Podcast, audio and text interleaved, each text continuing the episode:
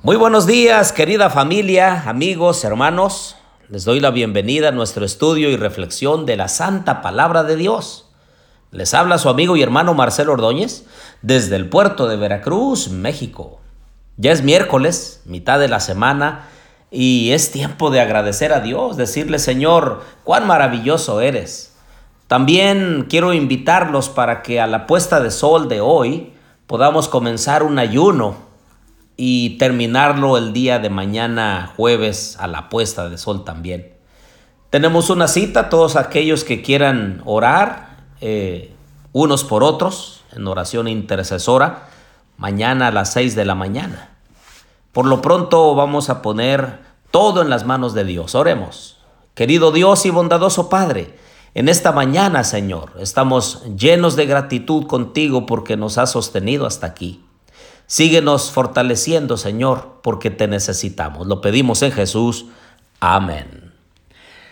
Les quiero invitar para que abran su Biblia conmigo allí en Gálatas capítulo 5, versículos 19 en adelante. Dice, manifiestas son las obras de la carne, que son adulterio, fornicación, inmundicia, lujuria, idolatría, hechicerías, enemistades, pleitos, celos, iras, contiendas, divisiones, herejías, envidias, homicidios, borracheras, orgías y cosas semejantes a estas.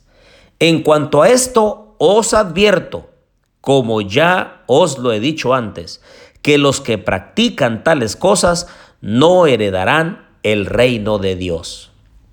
Me pregunto en esta mañana si nosotros queremos ir un día a la patria celestial. Y yo creo que sí, porque simplemente al escuchar este podcast es porque tú estás interesado en tu vida espiritual. Y también manifestamos que estamos interesados en ir un día a la patria celestial cuando abandonamos nuestra vida pecaminosa, cuando le pedimos perdón a Dios, cuando abandonamos aquello que degradan nuestro cuerpo, nuestra mente, nuestros sentidos. Y entonces decidimos honrar a Dios con nuestro cuerpo y con todo nuestro ser. Pero el mundo precisamente alaba, tiene en alta estima todo aquello que es quebrantar la santa ley de Dios. Ese es el problema de hoy en día. ¿Qué es lo que se ve en la televisión, en las novelas, en las películas, en las series? Pues se exalta el asesinato, se exalta la mentira, se exalta la fornicación y el adulterio, la conquista. Es inteligente, la sabe hacer, usa bien su raciocinio porque inventa nuevas formas de salirse con la suya. Por su parte, el apóstol Juan, allá en Apocalipsis capítulo 21, versículos 7 y 8, recalca el mensaje de Jesús, de los profetas, de los apóstoles, de lo que dijo el apóstol Pablo, y dice, el vencedor heredará todas las cosas, y yo seré su Dios, y él será mi hijo.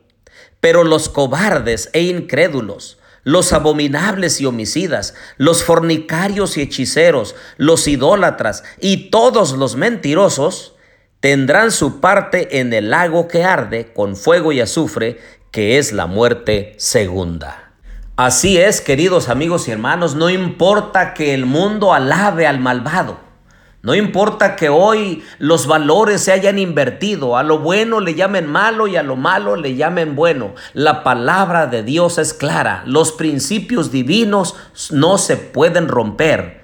Si tú y yo quebrantamos la santa ley de Dios, entonces no vamos a heredar la vida eterna y por desgracia nos perderemos para siempre. Entonces, ¿qué necesitamos? Pues nacer de nuevo. Necesitamos nacer otra vez del agua y del espíritu.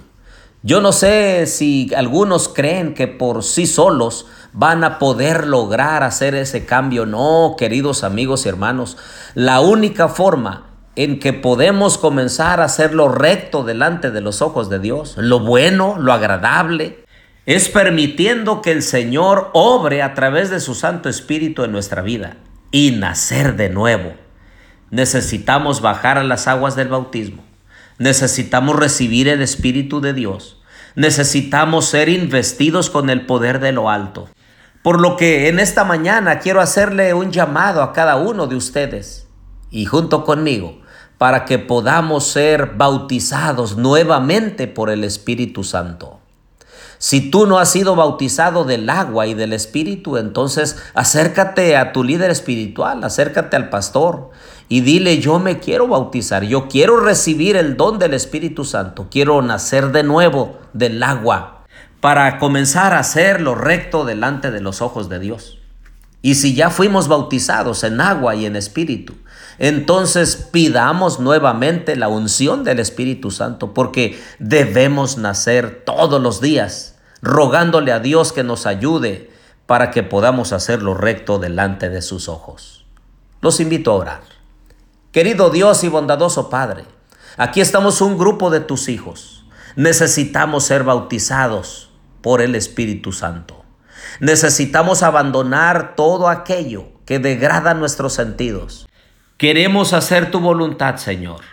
Derrama tu Santo Espíritu en nosotros.